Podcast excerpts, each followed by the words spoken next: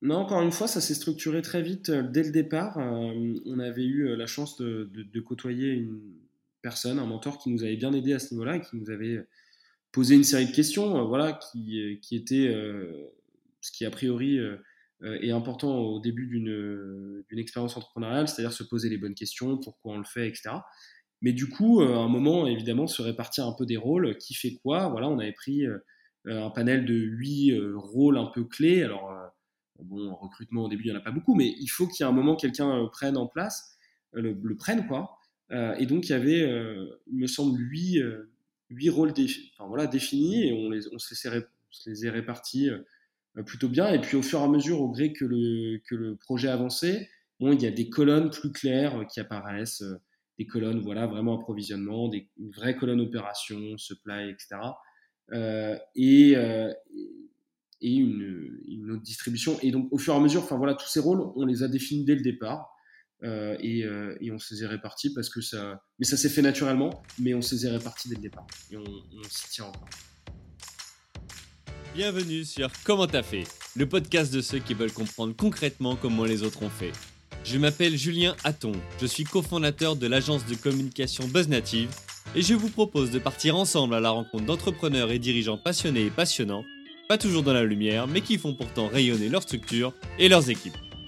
À ces profils au parcours non linéaire, audacieux ou encore atypiques, je n'ai qu'une seule envie, leur poser la question comment t'as fait?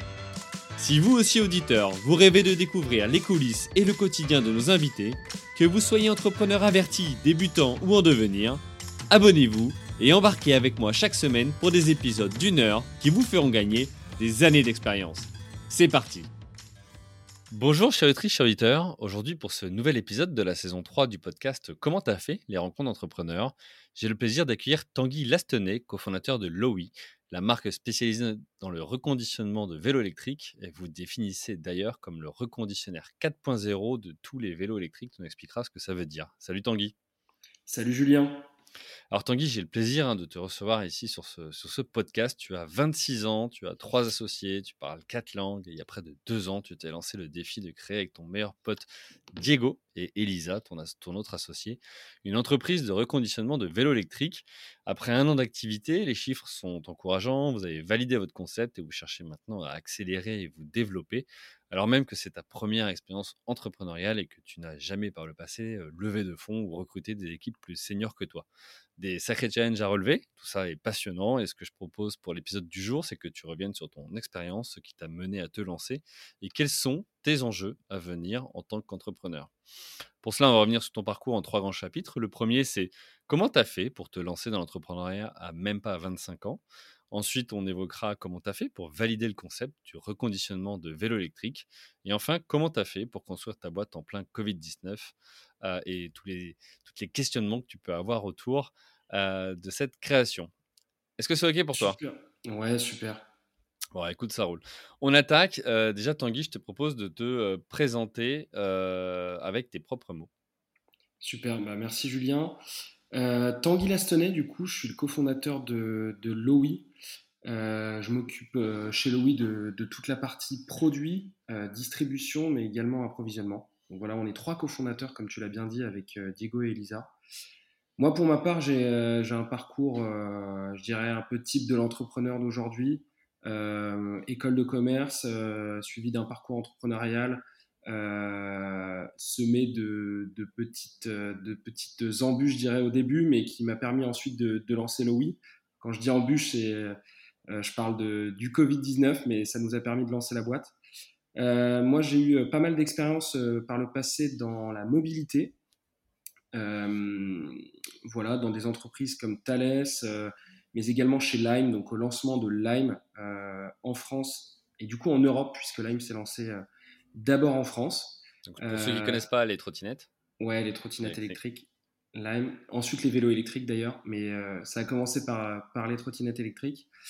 Euh, voilà, j'ai 26 ans et donc, euh, comme tu disais juste avant, c'est à sortie des sorties d'école. En fait, on a, on a rejoint un programme d'entrepreneuriat avec Diego et ça, c'est ce qui nous a permis de, de lancer Lowy avec Elisa qui nous a rejoint au tout début de l'aventure aussi.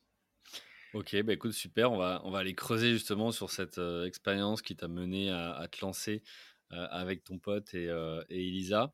avant ça, une question que je pose à tout le monde, c'est pourquoi Lowy, ça veut dire quoi? Alors, Lowy, c'est une question, c'est une très bonne question. Hein, c'est une question qui revient très souvent. Lowy, en fait, ça fait référence à Raymond Lowy, qui est un designer industriel français euh, qui a marqué son temps parce qu'il a remis euh, des choses qui étaient euh, voilà, que, que, l'ensemble des personnes trouvaient moches. Alors, il s'est développé vachement aux États-Unis, mais il est très connu aux États-Unis. Mais il est français, franco-américain, mais il est français d'abord. Et, et, voilà, il a par exemple, malheureusement, si je puis dire, designé les paquets Lucky Strike.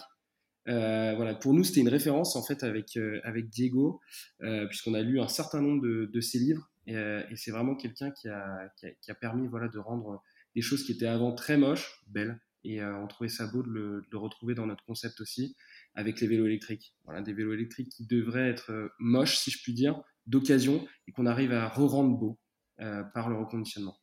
D'accord, donc une sorte de clin d'œil à ce, à ce monsieur. Ok, très bien. Alors du coup, ce que je propose, c'est qu'on rentre dans, ta, dans la première partie.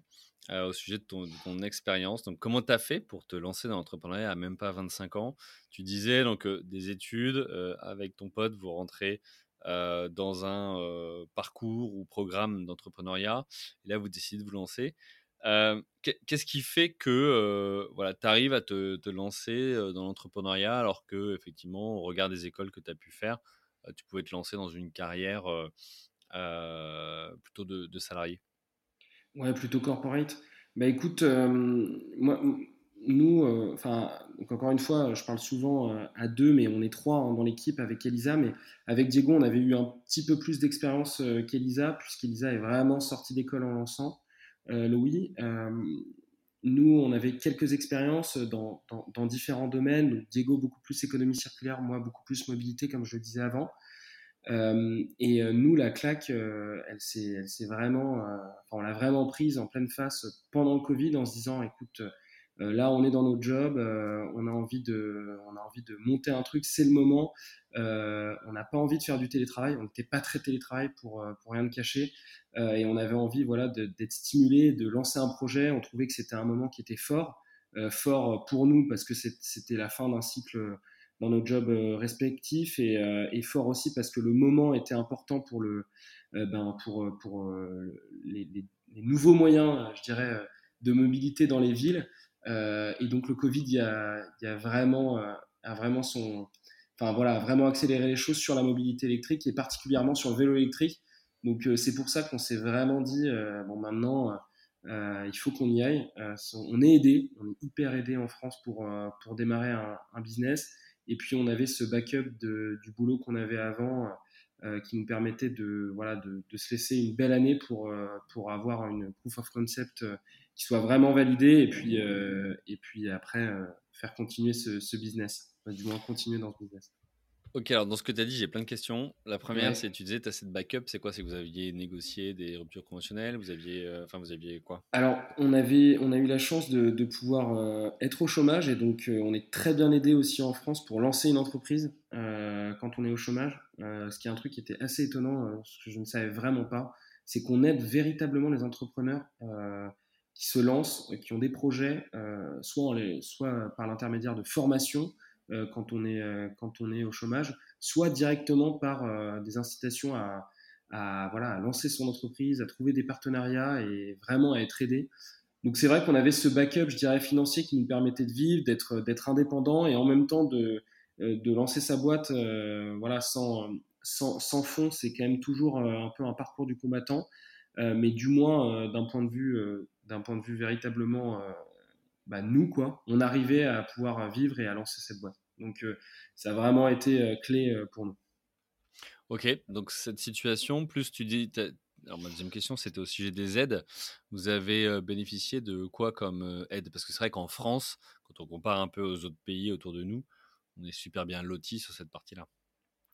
Ouais, bah on, a eu, on a eu un certain nombre d'aides alors qui viennent de, de la part des, des, incubateurs dans lesquels on était. D'accord. Euh, donc, euh, ce qui est une parenthèse que je peux faire dans cette question également.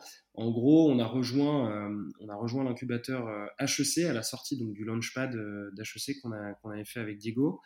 il s'avère que Elisa est une centralienne, donc on a également rejoint le, l'incubateur de Centrale. Et Centrale nous a beaucoup aidé dans, dans des prêts, dans des prêts au tout début de l'aventure. Et puis, on a été aidé par BPI dès le départ, ce qui nous a permis bah, de, de, subvenir à tous nos besoins pour l'instant. mais ça, ça n'enlève pas notre envie d'accélérer et du coup d'aller chercher encore plus de fonds. Peut-être une, un point sur mmh. lequel on pourra revenir derrière. Mais voilà, on a été bien aidé par la BPI. Euh, il y a eu une bourse French Tech euh, qui a été très importante pour nous. Euh, donc voilà, on a été, vraiment soutenus. Au lancement, vous êtes quand même, enfin, vous n'êtes pas resté dans votre coin, vous êtes tourné vers des incubateurs. la BPI, quoi, en tant que garantie de votre prêt bancaire ou en tant que emprunt? Garantie de notre, notre prêt bancaire, plus emprunt du coup. D'accord. Euh, ouais, French Tech. Ouais, ouais, les, deux côtés. Mmh. Ok, la French Tech. Donc euh, voilà, vous êtes tourné vers ces organismes et organisations pour, euh, pour pouvoir vous aider au, lancement. Ça, c'est aussi quelque chose moi que je retiens, toi, des échanges que vous avez avec les entrepreneurs ici. C'est c'est arrivé dès le départ à, à, se dire il y a des aides, il y a des subventions qui existent, que ce soit les régions, que ce soit voilà différentes organisations. soit parce que vous créez des emplois, soit parce que bah, tu veux te, te, lancer et valoriser un métier ou un secteur d'activité. Et, et voilà, il y, a, cette chance-là en France. Donc, euh, euh, voilà, autant ouvrir les yeux sur ce sujet et ne pas hésiter à les contacter. Et même, je dirais, j'en oublie un qui, a pourtant été très important, c'est le Smart Budget participatif euh, de la région Île-de-France, qui nous a aidé au, lancement sur un certain nombre de, ben, de remboursements en fait, de frais qui étaient très importants pour nous, qui sont l'outillage, euh, et tout ce genre de choses qui sont pour le coup vraiment très physiques, vous n'êtes pas sur le, côté RH, mais qui nous ont été d'une grande utilité au début. Euh, voilà, monter son atelier, c'est pas rien, c'est énormément de frais.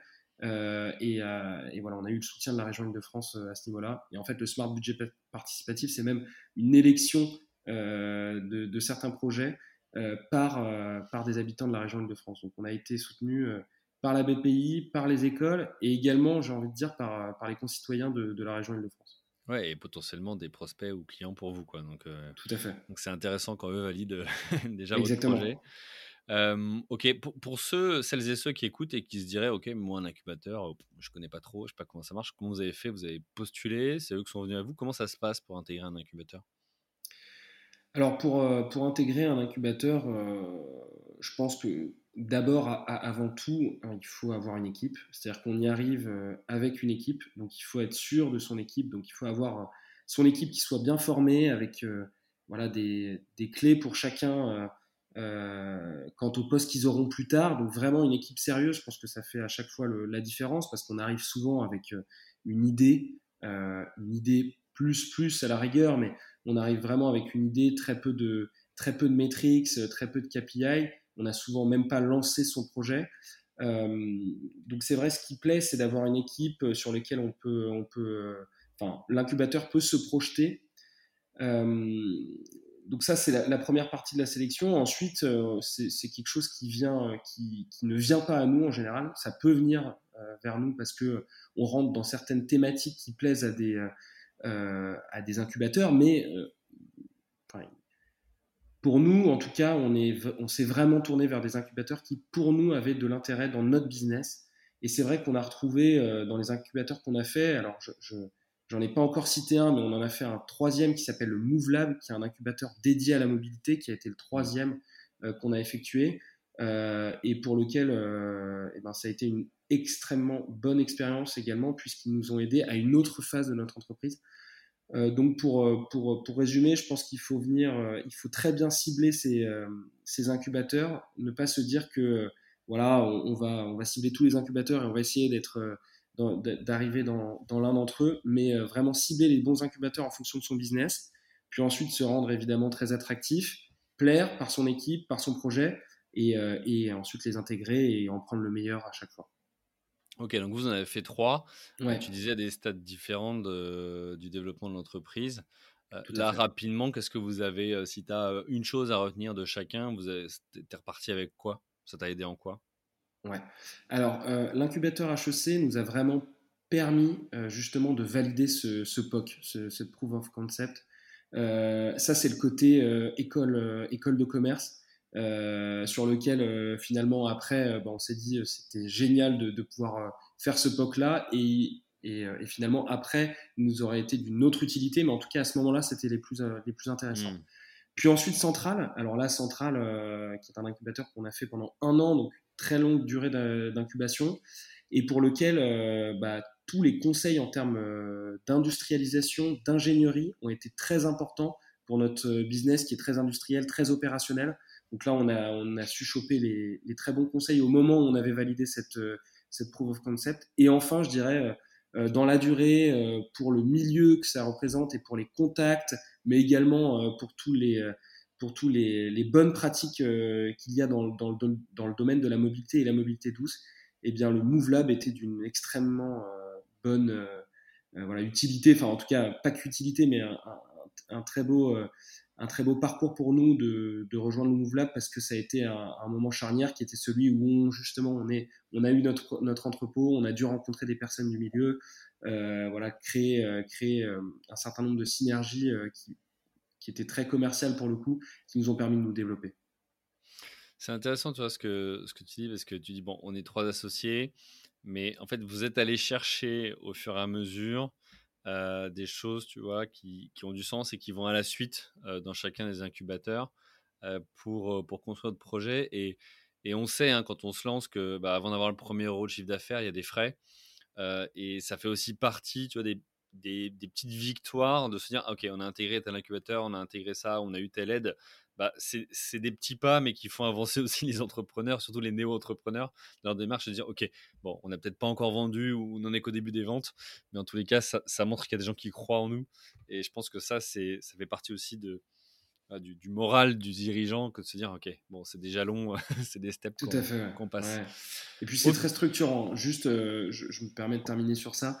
Euh, l'incubateur structure véritablement et, et aide véritablement à à se lancer aussi, parce qu'il y a une phase aussi, peut-être qu'on pourra revenir après, mais il y a une phase de bon allez, je passe à l'acte, je monte une entreprise, quoi. je deviens une entreprise euh, qui, euh, qui, qui, pour le coup, parfois euh, peut venir de, signaux extérieurs qui nous permettent de franchir ce pas-là.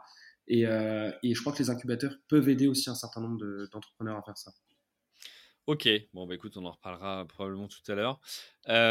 question justement par rapport à ça, avant de devenir entrepreneur, qu'est-ce quelles ont été les motivations pour toi? Est-ce que tu as des gens autour de toi qui sont déjà entrepreneurs, des mentors? Comment, comment ça t'est venu cette idée? Alors au fond de moi, euh, au fond de moi, euh, moi personnellement, euh, je dirais que ça, ça, a toujours été, enfin ça a toujours été moteur que de trouver un centre d'intérêt où je peux relier des personnes. donc trouver un centre d'intérêt commun. Alors je l'ai je l'ai fait à travers du sport dans un premier temps, euh, puis ensuite euh, je l'ai fait à travers euh, de mon école, puis même après dans, mon, dans mes expériences professionnelles au sein même des entreprises. Je pas dans l'intrapreneuriat, mais du moins dans, dans les prises d'initiative. Donc finalement, c'est quelque chose que je pense qu'on sait assez rapidement si on veut entreprendre ou pas. Euh, D'un point de vue familial, c'est vrai que c'est à l'opposé de, de, de tout ce qu'il y a autour de moi. Euh, je, je, viens d'un milieu qui est, euh, qui est beaucoup plus littéraire, euh, qui est beaucoup plus fonctionnaire aussi. Donc, c'est c'était pas forcément au cœur de, de la thèse familiale. Euh, et après, les motivations, elles venaient, du, elles venaient aussi de cette période un petit peu étrange qui était le, qui était le Covid. Et, et je trouve que c'est un très bon, un très bon bol d'air que de, que de que de se lancer dans l'entrepreneuriat. Euh, donc voilà, ça a été, ça a été vraiment quelque chose, euh, un, vrai, un vrai boom, un, vrai tic euh, qui, voilà, qui m'ont permis de me dire ok, allez, j'y vais. Ok. Ok, donc c'est ça, toi, qui t'a qui t'a motivé, mais il n'y avait pas d'exemple familial autour de toi et tu t'es dit, tiens, ok, je vais prendre exemple sur ces personnes-là, quoi. Non, pas, pas, pas d'exemple familial pour le coup. T'es es de Paris, non T'es d'où Alors, je viens de Paris. Euh, j'ai fait une partie de ma jeunesse à Paris, mais il s'avère que j'ai une famille euh, qui a habité à l'étranger, donc j'ai habité également à l'étranger euh, avec Diego, donc mon cofondateur. En fait, on s'est rencontrés à Jakarta. On était, on était au lycée à Jakarta ensemble. et donc c'est vrai que cette, cette ouverture d'esprit que m'a amené voilà, une, une, vie à l'international au lycée, euh, qui est une énorme chance, hein, euh, était, a été hyper euh, prépondérante sur après tous mes choix, même mes choix au, sein de, au sein de mes études supérieures, etc. Et, et voilà, donc je suis parisien de base, mais ayant vécu à l'étranger. Et pour la petite anecdote, je suis franco-canadien. donc c'est voilà, je suis né au Canada. Donc je me sens également, je me sens français, mais également canadien. Euh, je pourrais continuer l'interview en québécois, mais je le ferai bah, pourquoi pas, hein, si tu veux, si tu as deux, trois rechutes, tu peux y aller. euh, ok, alors justement, tu dis tu as rencontré Diego au lycée. Qu'est-ce qui fait qu'à un moment donné, tu te dis, bon, euh, c'est mon pote ou mon meilleur pote et on se lance? Parce que, tu vois, sur ce podcast, j'ai reçu euh, des, des couples d'associés. Quand je dis des couples, ça peut être bah, soit dans la vie personnelle, soit potes, soit de famille, soit peu importe. J'ai reçu aussi des trios ou voire plus. Donc vous, vous êtes trois, avec cette particularité d'avoir deux super potes. Donc pour Elisa, c'est peut-être aussi pas forcément hyper simple. Voilà. Qu'est-ce qui fait qu'à un moment tu te dis, bah non, on va pas, enfin, on va se lancer, quitte à parce que parfois vous entendiez pas bien dans le boulot, quoi. Ouais, alors bah, hyper bonne question. Je pense que c'est au cœur, c'est au cœur à chaque fois d'un lancement de projet. Et puis là, c'est un peu un lancement de projet de vie. Quoi. Je veux dire, c'est notre première boîte. On a envie qu'elle marche, comme n'importe quel entrepreneur, évidemment. Euh, donc on s'est posé plein de questions parce qu'à la base, effectivement, on est potes depuis hyper longtemps avec, avec Diego. on, a, on est très différents dans la vie de tous les jours, ce qui, ce qui pour nous est une force on a fait des études très différentes, donc on a aussi un mindset qui est hyper différent. Euh, mais malgré tout, euh, justement, on avait peur de ça, peur de, de, cette relation, peur de l'évolution de cette relation avec le temps. Euh, et en fait, Elisa, qui était donc la personne extérieure, effectivement, nous a apporté un équilibre extraordinaire au sein de, au sein de l'équipe, à la fois parce qu'elle fait, bah, pas le pont, mais elle est entre nous deux sur une relation qui est amicale. Mais ça nous a permis avec Diego de vraiment de renforcer euh, nos liens d'amitié, mais professionnels et du coup d'amitié aussi pote en dehors.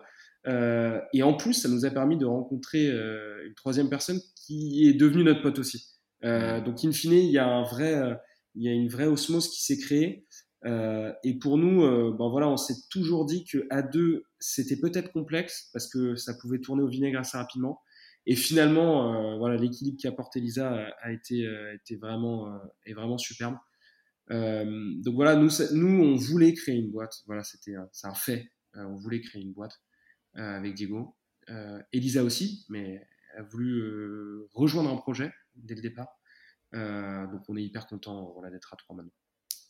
Ok, tu vois, c'est intéressant cette partie-là parce que le dénominateur commun que je vois dans les, dans les groupes d'associés, peu importe le nombre, au fur et à mesure de ces épisodes, c'est cette notion de confiance. Confiance que tu t'associes avec quelqu'un de ta famille, avec ton meilleur pote, avec ton partenaire de vie, etc. Et, et du coup, c'est ce qui fait que derrière, ça marche peut-être plus facilement ou simplement parce qu'on peut peut-être plus se dire les choses ou autre. Tu disais, ça a renforcé vos liens. Euh, moi, par exemple, sur, sur euh, mon associé, c'est Max, c'est un pote de promo à la base. On essaye aussi de temps en temps de, de se dire, il y a des temps hors boulot où là, on préserve aussi nos, nos liens hors, euh, hors le quotidien où là, on parle que, que de la boîte. Quoi. Donc, c'est important voilà, de, de voir aussitôt ton regard là-dessus parce que pour vous, c'est encore frais, ça fait deux ans ça, fait, ça fait plus de 12 ans, 13 ans maintenant. Mais, euh, mais, ah, J'attends de voir la suite. voilà, bah, je vous souhaite que, que ça marche, hein, évidemment. ok, alors du coup, comment tu fais pour, à ce moment-là, quand tu es 3, tu as dit qu'Elisa est venue rejoindre un projet, comment tu fais pour répartir les rôles, les parts, pour vous aligner au départ aussi? Est-ce que vous avez aussi testé la relation pendant un moment donné? C'est ce que je vois parfois chez certains, dans certains épisodes. Comment ça s'est construit ça? Alors, la, la, alors, tout d'abord, en gros, la relation, euh, la relation, euh, la relation s'est créée. Euh, en fait, si tu veux, nous, on s'est dit, n'importe qui peut avoir une idée. On est peut-être 15 000 sur cette planète à avoir une idée. Enfin, tu vois, il y a plein de, j'écoute aussi plein de podcasts. Il y a plein de personnes qui, plein d'entrepreneurs qui disent ça. c'est vrai. donc, nous, on s'est tout de suite dit, on s'est tout de suite dit on a peut-être une idée, on n'a encore rien fait, on n'est encore personne, euh, personne nous connaît. Enfin, d'ailleurs, c'est le cas encore, personne nous connaît, mais je veux dire, enfin, on, est bon qu'à recevoir des personnes et si elles se plaisent dans le projet, et ça rejoint ce que je te disais tout à l'heure, euh, tout à l'heure, ouais, est-ce qu'on arrive à, rassembler des personnes autour d'un projet Si euh, elles se plaisent dans, un projet, ben on aura tout gagné et dans ce cas-là, on sera certain que cette personne aura envie de s'engager. Et c'était le cas avec Elisa. Donc en fait, on était sur la même longueur d'onde avec Diego. On se disait, mais il n'y avait même pas de part. Au début, on était sur, sur euh, au tout début, on s'est dit, bah, de toute façon, il nous faut une troisième personne. Donc, à partir de ce moment-là, on fera les pactes d'associés, etc. Et on a réparti, euh, on a réparti les parts à la stricte même valeur pour toutes les personnes. Et parce qu'on était aussi, et c'est des problématiques d'autres entrepreneurs qui sont peut-être à 20% sur un projet, puis 30% sur un autre, enfin, qui ont beaucoup de boîtes, ce que, ce que je trouve aussi admirable. Mais nous, on s'est dit, OK, Diego, Lisa, on est à 3 sur le projet, oui ou non? 100% oui ou non? OK, 33% oui. Et c'est comme ça qu'on s'est vraiment euh, aligné dès le départ et, et, que, ça, euh, et que ça a super bien matché. Euh, et que donc, nous, on s'est vraiment dit, bon, bah voilà, on part à trois, on s'engage sur un certain temps. Maintenant, let's do it et ensuite on, on verra. Hmm. Ok, je, pense, je, pense, notamment au cas d'Elisa où c'est pas forcément simple quand tu te dis, bon, il y en a deux qui sont euh, potes ou, frères ou autres, euh, dire bah ils vont plutôt se ranger sur la vie de l'autre euh, plutôt que le mien. Donc voilà, il peut y avoir ces sujets-là et, et, je pense que ce qui est important, c'est effectivement l'ouverture d'esprit et le dialogue qui fait que bah, c'est, ça reste une relation qui soit, qui soit saine. Quoi. Ouais, le, vrai défi, juste, je termine sur ça peut-être. enfin, en, en, vérité, le, défi, euh, c'était plutôt le sien, quoi. Je veux dire, de, pouvoir euh, matcher avec deux personnes euh, qui se connaissaient très bien, qui n'avaient pas forcément fait les mêmes études, qui venaient pas forcément voilà, du, même secteur, du même milieu, etc. c'était hyper important. Enfin, c'était un vrai défi pour elle et, et, vraiment, ça se tournait de son côté. Donc, on est content d'avoir qu'elle ait pu relever ce défi. Et pour la petite anecdote, elle avait choisi pour s'intégrer dans une équipe, euh, enfin, elle avait euh, voilà, testé avec sept différents autres projets. Et elle a choisi le nôtre. Euh, donc, tu vois, hyper, hyper humblement, je peux dire que, je suis, que ça, c'est déjà une super victoire et que Elisa a réussi à nous faire confiance dès le départ, alors qu'il y avait peut-être effectivement ce risque direct c'est des potes, on n'y va pas. Hmm, ok. bon, bah écoute, super. Alors, tu as dit que toi, tu t'occupais plutôt de la partie produit. Comment c'est réparti entre vous trois, du coup, les rôles? Ouais, alors, euh, nous, notre business, il se, il se répartit en, en, trois. Il y a l'approvisionnement des vélos, euh, le reconditionnement des vélos et la distribution de ces vélos-là. Euh, moi, chez Louis, je m'occupe de l'approvisionnement des vélos et de la distribution, qui sont deux parties. C'est pas la même, c'est pas la même répartition en termes de temps, je dirais, ni en termes d'effort. Elisa et Diego, mais Elisa en grande partie s'occupe actuellement de la partie opération donc qui est vraiment la partie reconditionnement. Et Diego, euh, lui, s'occupe de la partie stratégie, recrutement euh, et relations avec euh, les investisseurs. D'accord. Ou futurs investisseurs. Oui. Donc voilà, le poste de, le poste de CEO, ouais, le poste de CEO, et voilà, il a un peu la main sur tout et il nous aide un peu sur tout aussi. Mais on a vraiment ce, ce, ce triple spectre qui est le suivant, voilà, approvisionnement, reconditionnement, distribution. Ok, et ça, comment ça s'est fait? Ça s'est fait naturellement ou vous êtes posé pour dire, ok, on fait des fiches de poste de chacun Enfin, tu vois, je, je, vois souvent des projets où on se dit, bon, bah, on fait un peu de tout, ou il y en a qui commence à faire ça, puis ça, puis, puis après, c'est pas clair, tu vois. Là, comment, est-ce que vous avez structuré d'une manière ou d'une autre, ou, ça s'est fait voilà, au fur et à mesure du temps? Eh ben, écoute, on, non, encore une fois, ça s'est structuré très vite dès le départ. on avait eu la chance de, côtoyer une personne, un mentor qui nous avait bien aidé à ce niveau-là et qui nous avait posé une série de questions, euh, voilà, qui, euh, qui était euh, ce qui a priori est important au début d'une expérience entrepreneuriale, c'est-à-dire se poser les bonnes questions, pourquoi on le fait, etc. Mais du coup, à un moment, évidemment, se répartir un peu des rôles, qui fait quoi? Voilà, on avait pris un panel de huit rôles un peu clés. Alors, bon, en recrutement au début, il n'y en a pas beaucoup, mais il faut qu'il y ait un moment quelqu'un prenne en place, le, prenne quoi. Euh, et donc, il y avait, euh, il me semble, huit, euh, huit rôles définis et on, on se, les, se les est répartis plutôt bien. Et puis, au fur et à mesure, au gré que le, que le projet avançait, bon, il y a des colonnes plus claires qui apparaissent, des colonnes, voilà, vraiment approvisionnement, des, une vraie colonne opération, supply, etc. et, et une, une, autre distribution. Et donc, au fur et à mesure, voilà, tous ces rôles, on les a définis dès le départ. et, et, on se les est répartis parce que ça. Mais ça s'est fait naturellement, mais on se les est répartis dès le départ. Et on, on s'y tient encore. Ok, bon, bah écoute, top. il va être temps de passer à la, deuxième partie. Donc, on a compris voilà, d'où tu viens, comment vous êtes rencontré avec Diego et, comment Elisa a rejoint le projet. ce qui m'intéresse maintenant, c'est d'aller sur la deuxième partie. Comment tu as fait pour valider le concept du reconditionnement de, de vélo électrique? Parce qu'encore une fois, entre l'idée que vous avez, ou ce sentiment, ou cette intuition, puis le fait de se dire, comme tu l'as dit tout à l'heure, allez, on se lance maintenant, c'est le moment de créer. bon, derrière, c'est pas qu'il y a des forcément des, barrières à l'entrée énormes pour le marché, mais il y a quand même un atelier à monter, il faut du matériel, il faut une compétence spécifique, il faut connaître peut-être les différents types de vélos. Donc voilà, tu vas nous expliquer tout ça. Comment tu as fait pour valider qu'il y avait une demande sur ce, sur ce marché? Yes, alors la demande, on l'a validée voilà, tout simplement en, en, faisant une landing page en fait, sur laquelle on sélectionnait plein de vélos différents, donc euh, un catalogue énorme de vélos. Euh, on a lancé cette landing, euh, on en a parlé, on a rejoint des groupes, voilà, et, en fait, sans même investir un seul euro, on a eu plus de 300 commandes en un mois et demi. D'accord. Sur, des vélos sur, de l'organique, sur des vélos qu'on n'avait pas. D'accord. Donc on n'avait aucun vélo. Mais on s'est dit, on a été très bien, enfin, on a été très bien conseillé aussi à ce niveau-là. On s'est dit, waouh, euh, donc ça c'est cool, euh, très bien. Maintenant, on va, on va même passer une étape supérieure, euh, qui est celle de se dire, ok, maintenant on a 300 précommandes. Maintenant, on va, on va changer ça, on va faire un vrai site internet et on va voir si les personnes achètent. Hmm. et dans ce cadre-là, on a remis des nouvelles annonces, des nouveaux vélos, etc. Et là, en fait, on s'est aperçu qu'il y avait, euh, qu'on tournait à 5, 5 euh, à 10 commandes par jour, donc des mecs qui allaient jusqu'à mettre leur carte bleue sur un site un peu bidon, euh, par des prix attractifs, qui étaient intéressés par le reconditionner, par voilà, avoir une mobilité qui soit plus douce, plus durable, un mode de consommation qui soit voilà, plus écologique, plus responsable.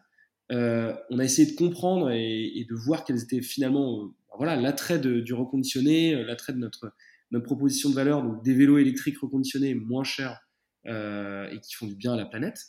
Euh, et, et, on, et, en fait, on, on, a bien compris que c'était le prix et puis un mode de consommation différent qui plaisait et qui amenait ces personnes-là à aller sur un site qui était bidon. Quoi. On n'avait pas de recommandations, on n'avait pas d'avis et à acheter. Et c'est à partir de mmh. ça qu'on s'est dit, OK, bon, on va commencer euh, à, avoir cette petite activité d'achat-revente de, de, vélos, euh, de les reconditionner. On, on, les a reconditionnés dans notre, dans notre, euh, ben, notre petit garage à vélo. En fait, il y avait un garage à vélo chez Diego, c'est un, endroit où on stocke les vélos. Donc, on a commencé à le faire là devant les voisins un petit peu, un petit peu ébahis qui se demandaient ce qu'on faisait. Et puis, on a commencé à en, livrer en Ile-de-France, puis, puis maintenant partout en France. Mais là, il n'y avait pas de boîte à ce moment-là? Il n'y avait, pas, il avait pas de boîte à ce moment-là où on venait de lancer la boîte, mais il me semble qu'il n'y avait pas de boîte. Mais en tout cas, ce qui est sûr, c'est qu'il n'y avait pas d'entrepôt, ça c'est sûr. Mmh, euh, il n'y avait pas d'autres personnes que Elisa, Diego et moi, et on faisait tout à la mano. Ok, donc vous avez commencé comme ça. C'est beau, hein il y a plus d'un entrepreneur qui rêverait d'avoir déjà 300 précommandes euh, tu vois, de manière organique en un mois, un mois et demi. Euh, surtout qu'en plus, le panier moyen, il est plutôt élevé. C'est quoi à peu près aujourd'hui le panier moyen sur, le panier, moyen, euh, le panier moyen se situe autour de 1800 euros. Oui. Donc euh, ça fait un... investissement. Ouais, c'est un beau panier moyen, mais encore une fois, euh, tu vois, le, prix moyen des vélos électriques neufs en France ne fait qu'augmenter depuis Covid. on a passé la barre des 2000 et en vérité, on se situe. Enfin, c'est les, vélos très bas de gamme, du moins très bon marché, qui font baisser cette ce, prix moyen, mais en fait, un vélo, euh, le prix d'un vélo moyen se, situe autour de 2600 euros.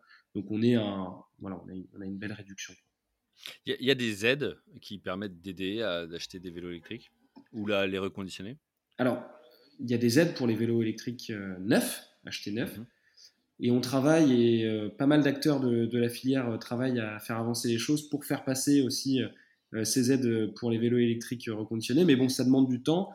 les aides gouvernementales sont d'abord, enfin, disons, pour but pour l'instant de d'inciter à acheter des vélos électriques, ce qui est déjà très bien. Euh, ça fait des vélos électriques sur le marché, ça fait donc des vélos électriques euh, qui vont être reconditionnés. Pour vous, c'est du stock. Potentiel. Voilà, c'est du stock qui, qui, arrive. Donc on est aussi très content pour ça. On sait que c'est un, un, marché qui est, qui est jeune en France, euh, qui, qui, est un marché confirmé dans d'autres pays frontaliers de la France. Mais, mais on sait que voilà, c'est le début et que ça va avancer il y a un certain nombre de villes en France qui ont déjà fait passer cette aide et qui l'ont élargi au vélo électrique reconditionné. Donc on sait que c'est quelque chose qui est sur la bonne voie. Oui, ça va arriver euh, prochainement. Et alors justement, tu parlais des, marchés, des zones géographiques. Vous, vous livrez la France ou d'autres pays aussi? On livre euh, en France et, euh, et grande news, du coup on livre maintenant en Autriche. on livre également en Allemagne. On livre également en en Belgique. Voilà. Donc grâce à nos partenaires de distribution, on arrive à, livrer, euh, à livrer un peu, un peu partout euh, dans, tous ces pays frontaliers de, la France. D'accord. Ok. ok, très bien. Alors, du coup, ma, question, c'est, vous êtes associé, vous avez eu cette idée-là, mais comment elle est venue cette idée? Pourquoi le vélo électrique? Pourquoi pas autre chose? Ouais, alors, le, le, vélo électrique, alors déjà, tous les trois, on est, on est relativement fans de vélo. Euh, mhm. Euh, et en fait, la valeur ajoutée dans, le vélo électrique, elle est très importante euh, parce que il y a des composantes électroniques, électriques, qui sont dures à maîtriser pour, je dirais, un, voilà, un utilisateur lambda qui n'a pas forcément de connaissances dans ce domaine-là. Le mécanique, c'est quelque chose qui est, très abordable, mais l'électrique, c'est beaucoup plus complexe. Et en s'y penchant un peu, euh, on est quand même relativement rassuré euh, quand il y a des mains euh, qui s'y connaissent, des professionnels, qui ont les capacités de toucher à cette partie électrique électronique. Et c'est ça qui nous a fait nous pencher vers le, vers le vélo électrique. Mais le vélo électrique est une, est une porte d'entrée vers d'autres moyens de, de mobilité douce qui sont, qui sont également électriques. je pense évidemment à la trottinette, au scooter et à plein d'autres voilà, plein d'autres moyens de se déplacer qui vont se développer ou même qui sont déjà développés. Ok, et, comment tu acquiers cette compétence-là? Alors nous... Qui, l'a sinon au départ chez vous? Alors qui l'a au départ chez nous, c'est Diego. Euh, Diego, il a toujours mis euh, vachement les mains dans le cambouis euh, à ce niveau-là. nous, on avait des connaissances avec, avec Elisa, mais, mais pas autant que Diego. Donc Diego, il a vraiment mis les, les, mains dans le cambouis. Et en fait, on a eu la chance de rencontrer notre notre euh, directeur technique, euh, qui s'appelle Mathieu, qui est d'ailleurs notre, euh, qui a été notre premier employé ici chez Louis, il y a très longtemps, par l'intermédiaire d'un reconditionneur de batterie. Et en fait, Mathieu, pour te dire, nous a reçus, donc alors qu'il travaillait, il avait son job, etc. Il nous a reçus chez lui pendant deux jours, comme ça, totalement free, et il mhm. nous a dit, les gars, j'aime bien votre projet, vous reconditionnez des vélos, moi aussi je le fais déjà de mon côté, etc. Euh, moi je suis pas très structuré, je le fais à côté comme ça, euh, en, voilà, en, activité en plus. Mais, euh, mais venez, je vais vous former sur toute la partie électrique et toute la partie électronique. bon bah, écoute, je te, je t'en dis pas plus, mais en gros, on a sauté dans une, dans une voiture parce qu'il n'habitait pas à Paris. On a sauté dans une voiture et on est allé le, rejoindre pour qu'il nous forme et il nous a fait une formation de deux jours gratis. Et à partir de ce moment-là, on s'est dit, déjà, un, ce mec est incroyable. Deux, euh, maintenant, on commence à être formé, on commence à comprendre aussi euh, l'enjeu qu'est le, le, vélo électrique et tout ce qu'il y a dessus, euh, identifier les pannes, etc. Et, et trois, bah, on aimerait bien qu'il rejoigne le projet. Hmm. Et, et, lui, il est plus âgé que vous, il a plus d'expérience ou... Ouais, alors Mathieu, il a 14 ans d'expérience dans le, dans le vélo électrique en plus. Euh, ça a été un des, euh, un des premiers techniciens, mécaniciens, électromécaniciens dans, un, en fait, dans le premier distributeur français de, de vélos électriques qui s'appelle Matra. Et, et, ensuite, il a fait toute sa carrière, il a été formateur. il a toujours eu un énorme penchant pour, pour l'électrique. Euh, c'est vraiment un, électro de, un électromécanicien à la base. Euh, et c'est pour ça qu'il apporte plein de compétences techniques euh, au projet. et puis plein de connaissances. Il a voyagé en Chine pour s'approvisionner pour ses différentes boîtes d'avant. donc il a plein de connaissances dans le milieu et c'est vraiment, voilà, c'est vraiment une bête quoi. Et pour l'info, ouais, il a du coup 14 ans d'expérience dans le site, donc il a 33 ans. Ok, donc c'est top de pouvoir attirer dès le départ un profil comme celui-ci pour l'entreprise. On sait que les premiers recrutements sont souvent clés, en fait, ils font la réussite ou pas d'une entreprise. Donc, ouais, ouais c'est top d'avoir pu l'embarquer avec vous. Ouais, clairement, Mathieu, ça a été et ça, ça allait encore, ça, a été un game changer pour nous. dès le départ, sans Mathieu, on n'aurait pas pu prendre d'entrepôt, enfin, du moins faire tourner un entrepôt. Euh, là, on sait qu'on arrive à avoir euh, une très belle efficience en termes de reconditionnement de vélo et du coup, voilà, qu'on arrive à organiser au fur et à mesure euh, l'entrepôt, l'atelier et puis le reconditionnement des vélos. Donc, on avait vraiment besoin de ça au début. Ok.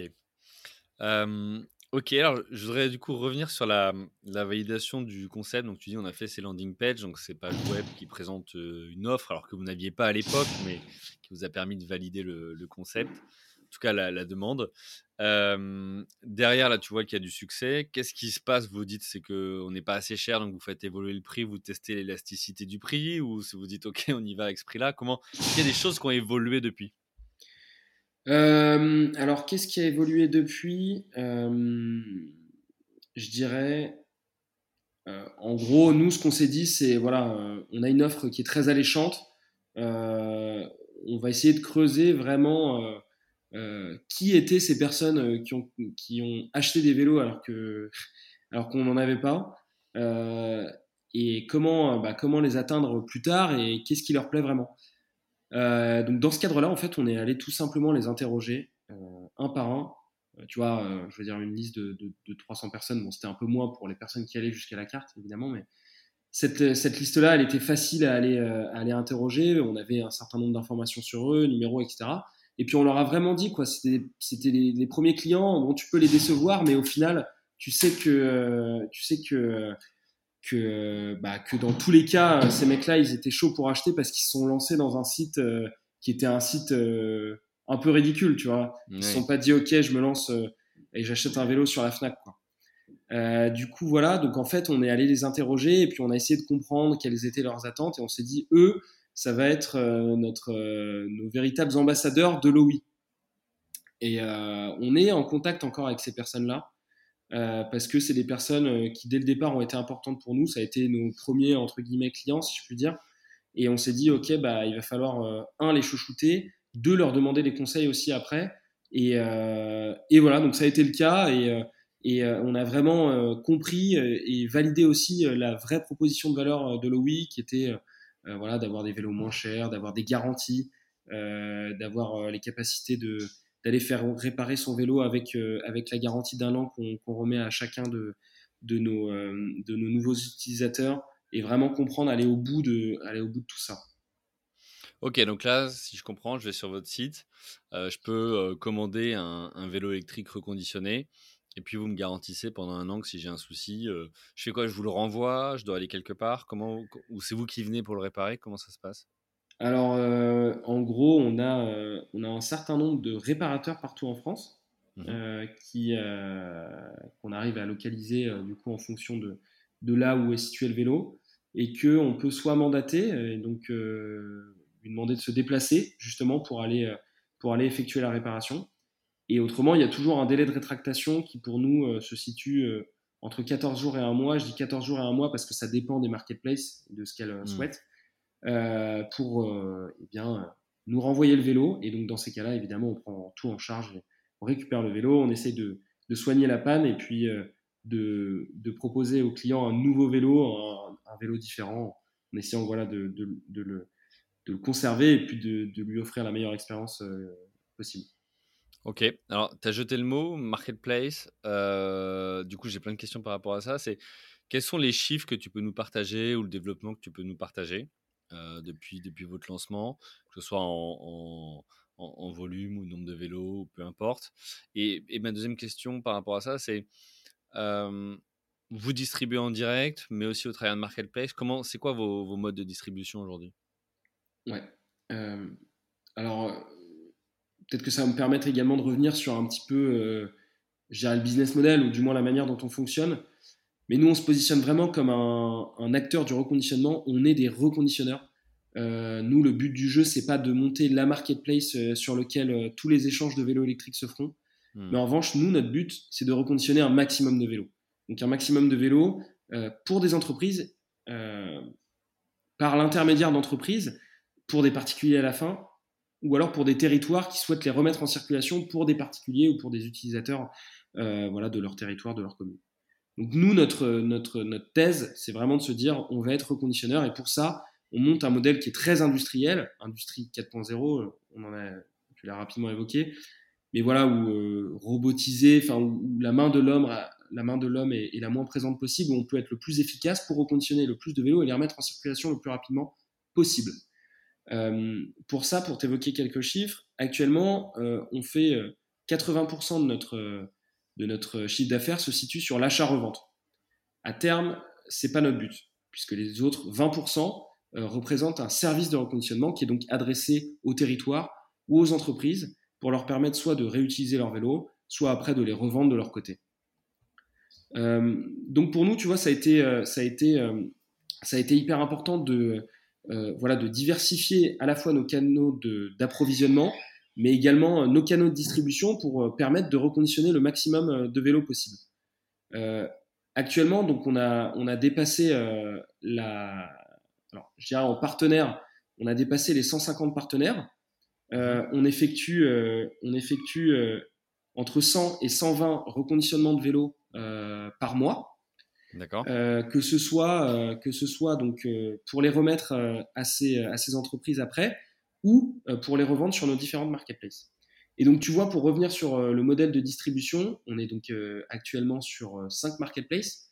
Les plus grosses marketplaces, en gros, soit du reconditionné, soit sportive, euh, soit du, euh, du, du, abordable, si je puis dire, voilà, du, discount. Euh, on a, ou alors celles qui, celles, qui souhaitent vraiment promouvoir l'aspect reconditionné. Et ça, ça nous permet d'avoir une efficacité opérationnelle qui est très importante, puisqu'on sait que dès qu'on reçoit un vélo, je parle pour la partie achat-revente, on va pouvoir le distribuer sur plusieurs marketplaces et il va pouvoir s'écouler le plus rapidement possible. Et c'est pour nous le plus important, c'est de pouvoir remettre ce vélo en circulation le plus rapidement possible et qui puisse trouver voilà, un nouvel utilisateur le plus rapidement possible. Donc voilà un peu sur les chiffres. Euh, on aimerait euh, arriver euh, voilà, en 2023, fin 2023, sur un équilibre de 50% entre le service de reconditionnement, donc à destination des entreprises et des territoires, et la partie achat-revente sur laquelle on achète des vélos. On les reconditionne et on les revend sur les marketplaces. Ok, Bon, mais écoute, super. merci pour les, précisions. C'est toujours intéressant de voir comment, comment après vous, vous, bah, vous commercialisez, en tout cas vous distribuez à la fois vos services et ces vélos électriques. Il va être temps de, passer à la dernière partie. On a déjà parlé d'entrepôts, etc. Mais justement, à la sortie de, crise sanitaire, comment tu gères quand tu es dans un métier où il y a des, des produits, des éléments physiques euh, comment tu fais pour créer une boîte, pour créer un entrepôt, pour bah, recruter, créer une culture d'entreprise? Donc ma question à ce dernier chapitre, c'est comment tu as fait pour construire ta boîte en plein Covid-19 Est-ce que tu peux nous partager, voilà, toi, comment tu as ressenti les choses? Est-ce que pour toi, entre ce que vous aviez à l'esprit et finalement comment la, boîte vous l'avez créée, ça a changé des choses, le fait d'avoir vécu cette crise sanitaire? Et puis ma question aussi, hein, c'est est-ce que pour vous, ça a été finalement un, booster? Vous avez vu une évolution dans la mobilité des, gens, alors tu as déjà touché deux, trois mots, ou, ou au contraire, non, ça n'a pas été pour vous un élément booster au lancement? Ouais, alors pas mal de questions dans ta question, donc effectivement, je vais essayer d'y répondre pas à pas.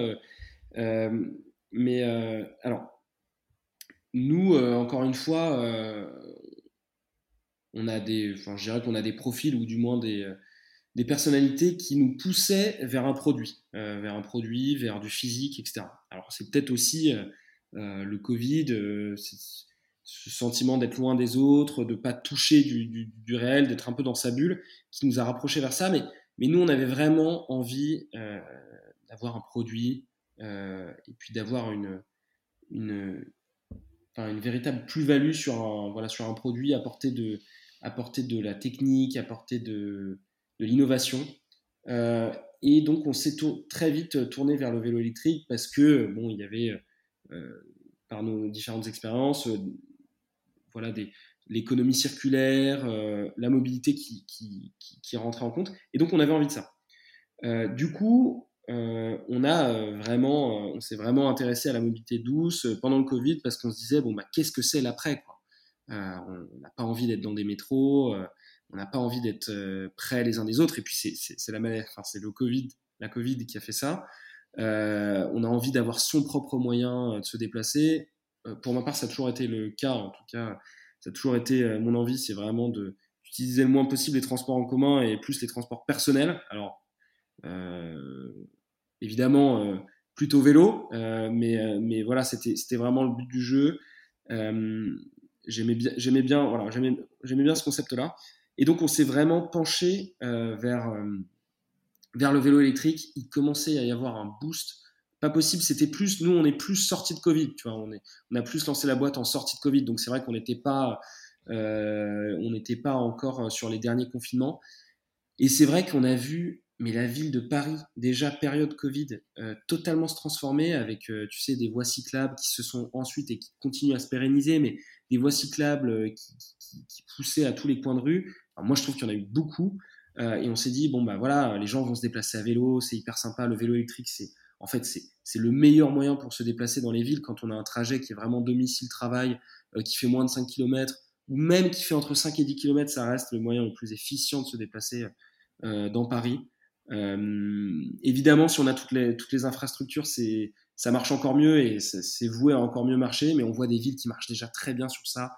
Je prends Amsterdam, euh, voilà, Berlin même. Donc ça marche super bien. Donc on était persuadé qu'il fallait se mettre dedans, donc on s'est mis dedans. Euh, et puis nous, notre culture d'entreprise, on l'a vraiment basée sur, euh, bah voilà, on a commencé à travailler tous les trois, on s'est mis les, à trois les mains dedans. si s'il si, y avait eu un autre confinement, on se serait sûrement confiné à trois. D'ailleurs, on s'est rencontrés en fin de confinement avec Elisa. Enfin voilà, on avait vraiment envie de de créer des liens. Donc, euh, on, à, la fin des, à la fin des confinements, on s'est mis euh, ensemble 3-4 jours pour apprendre vraiment à se connaître. Et puis, c'est là où on a commencé à vraiment titiller un peu le vélo.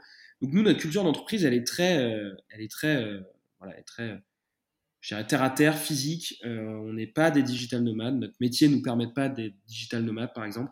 On a besoin d'être sur place. Et d'ailleurs, là, on, cherche des, on est, on va déménager dans des, dans des, dans des entrepôts où nous, on souhaitait avoir les bureaux euh, avec, euh, avec la, partie entrepôt, parce que c'est comme ça, pour nous, qu'on crée une vraie culture d'entreprise qui marche, euh, avec des fonctions support, des fonctions plus commerciales, plus marketing business, qui, sont en contact avec les personnes et qui voient les produits finis. Quoi.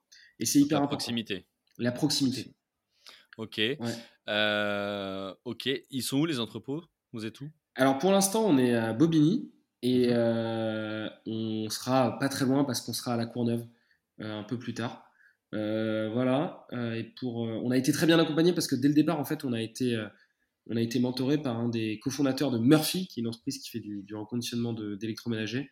Et mhm. donc actuellement, en fait, on est, on est dans leurs locaux. on a une partie, une belle partie dans leurs locaux. Donc c'est vrai que on le voit aussi chez Murphy, cette culture-là nous a bien inspiré. Oui, je pense que tu peux euh, effectivement t'inspirer, prendre de belles choses et ils ont une belle expérience. Donc, euh, ok, top. du coup aussi sur donc culture plutôt avec la, proximité, c'est ce qui c'est ce qui vous importe. pour les premiers collaborateurs, stagiaires ou peu importe le, le, type de contrat que vous avez accueilli, comment vous avez fait pour voilà, créer, outre cette proximité, un sentiment d'appartenance, la culture d'entreprise, etc. Est-ce que vous avez des séminaires Est-ce que vous faites des, soirées? Enfin, Comment vous animez votre équipe? Alors, avec, avec ce qu'on a hein, comme, comme budget, comme personne, etc., on a tout de suite, dès le départ, été vraiment, ça a été vraiment quelque chose d'important pour nous, cette proximité, donc, comme tu le dis. Je prends typiquement euh, une fonction support, enfin Mathieu, euh, qui est notre premier employé, j'en parlais un petit peu avant, euh, qui reconditionne des vélos. Nous, nos incubateurs, on en parlait aussi avant, étaient à la station F, tous. on ne peut pas avoir quelqu'un qui travaille pour nous, qui est à Bobigny, et nous qui sommes à la station F. Ça n'existe pas, tu vois, c'est pas possible. On a besoin de, au départ, on avait besoin de donner des coups de main, etc.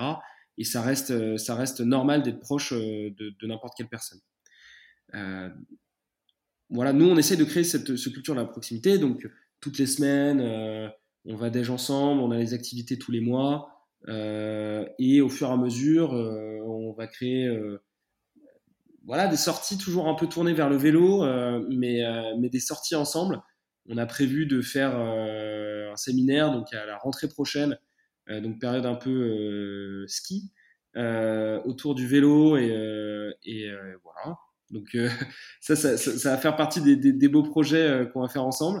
Euh, mais ouais, on se voit, bah, en plus de se voir tous les jours, on se voit aussi dans des moments un peu plus calmes, des moments où on parle plus du tout boulot, tout au long de la semaine. On en a un, mais on en a en général deux à trois par semaine.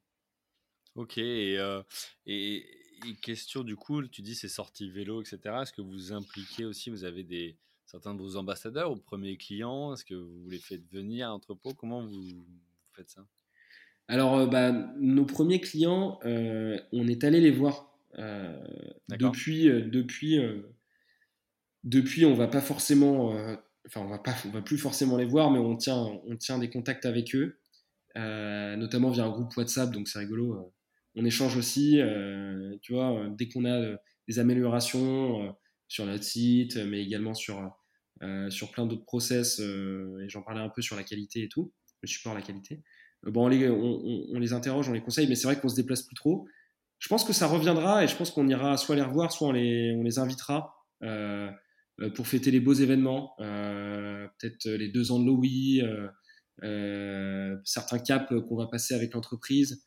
donc, il reste toujours dans, dans, dans, les cordes et puis on est très proche pour le coup des personnes qui nous entourent d'un point de vue beaucoup plus stratégique dès le départ. Et eux, on les consulte euh, très souvent euh, et, ils viennent nous voir à l'entrepôt. Euh, donc ça, c'est vrai que l'entrepôt reste un, bel endroit d'échange. Ok. Alors, je, vais l'heure qui tourne il va être temps bientôt de conclure. Avant ça, je te, pose une question. C'est quoi l'ambition avec l'OI et les prochaines étapes pour, pour toi? Yes. Alors, L'ambition de Lowy, c'est de devenir euh, le reconditionneur de vélos électriques en France puis en Europe.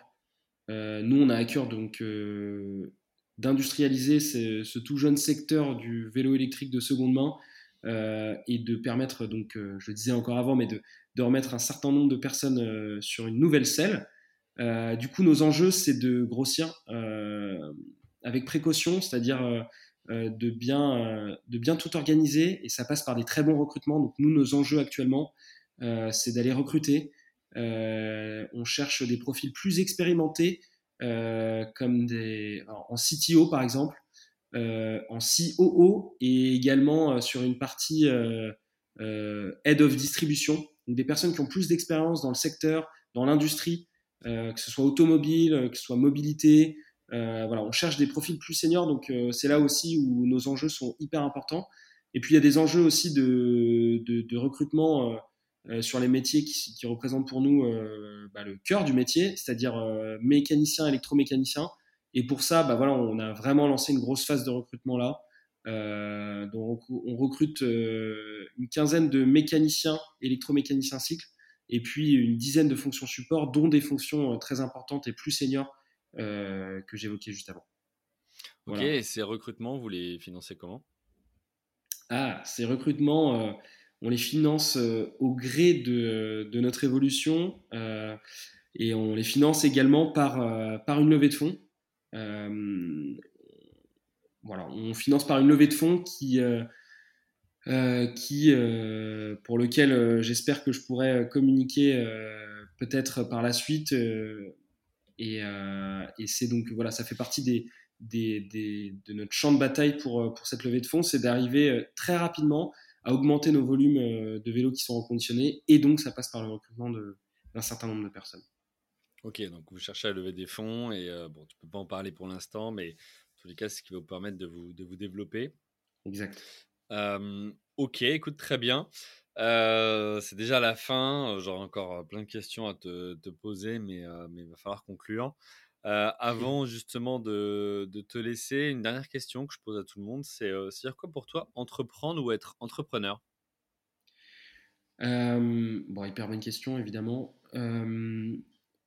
entreprendre pour moi, c'est c'est c'est se lancer dans un projet et comme j'en parlais un peu plus tôt dans, l'épisode, c'est vraiment réunir, réunir des personnes différentes, enfin toutes différentes. Je pense que voilà, il faut pas forcément se mettre avec des personnes qui, qui, nous ressemblent, mais euh, unir ces personnes euh, au sein d'un même projet, les faire évoluer.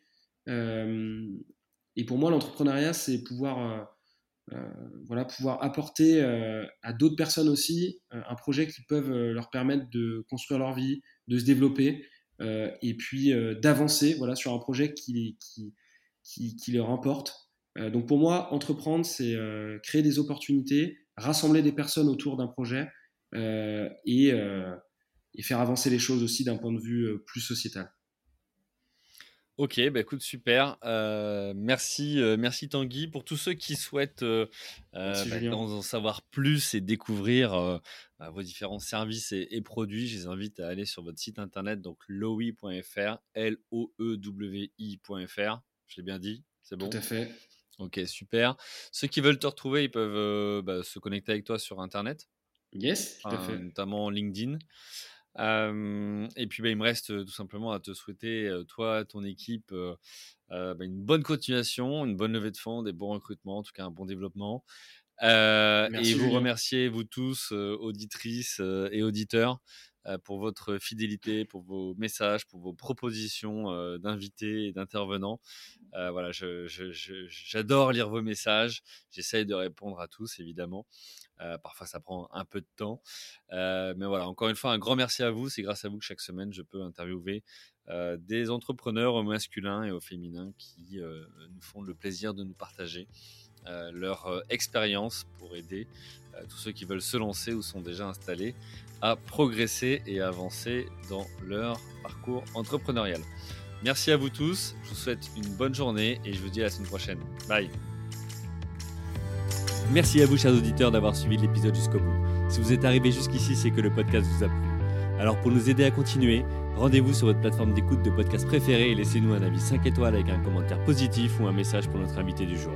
Parlez du podcast autour de vous, c'est le meilleur moyen de nous aider à vous proposer du contenu de qualité. C'en est fini pour aujourd'hui. Un grand merci à vous et à la semaine prochaine.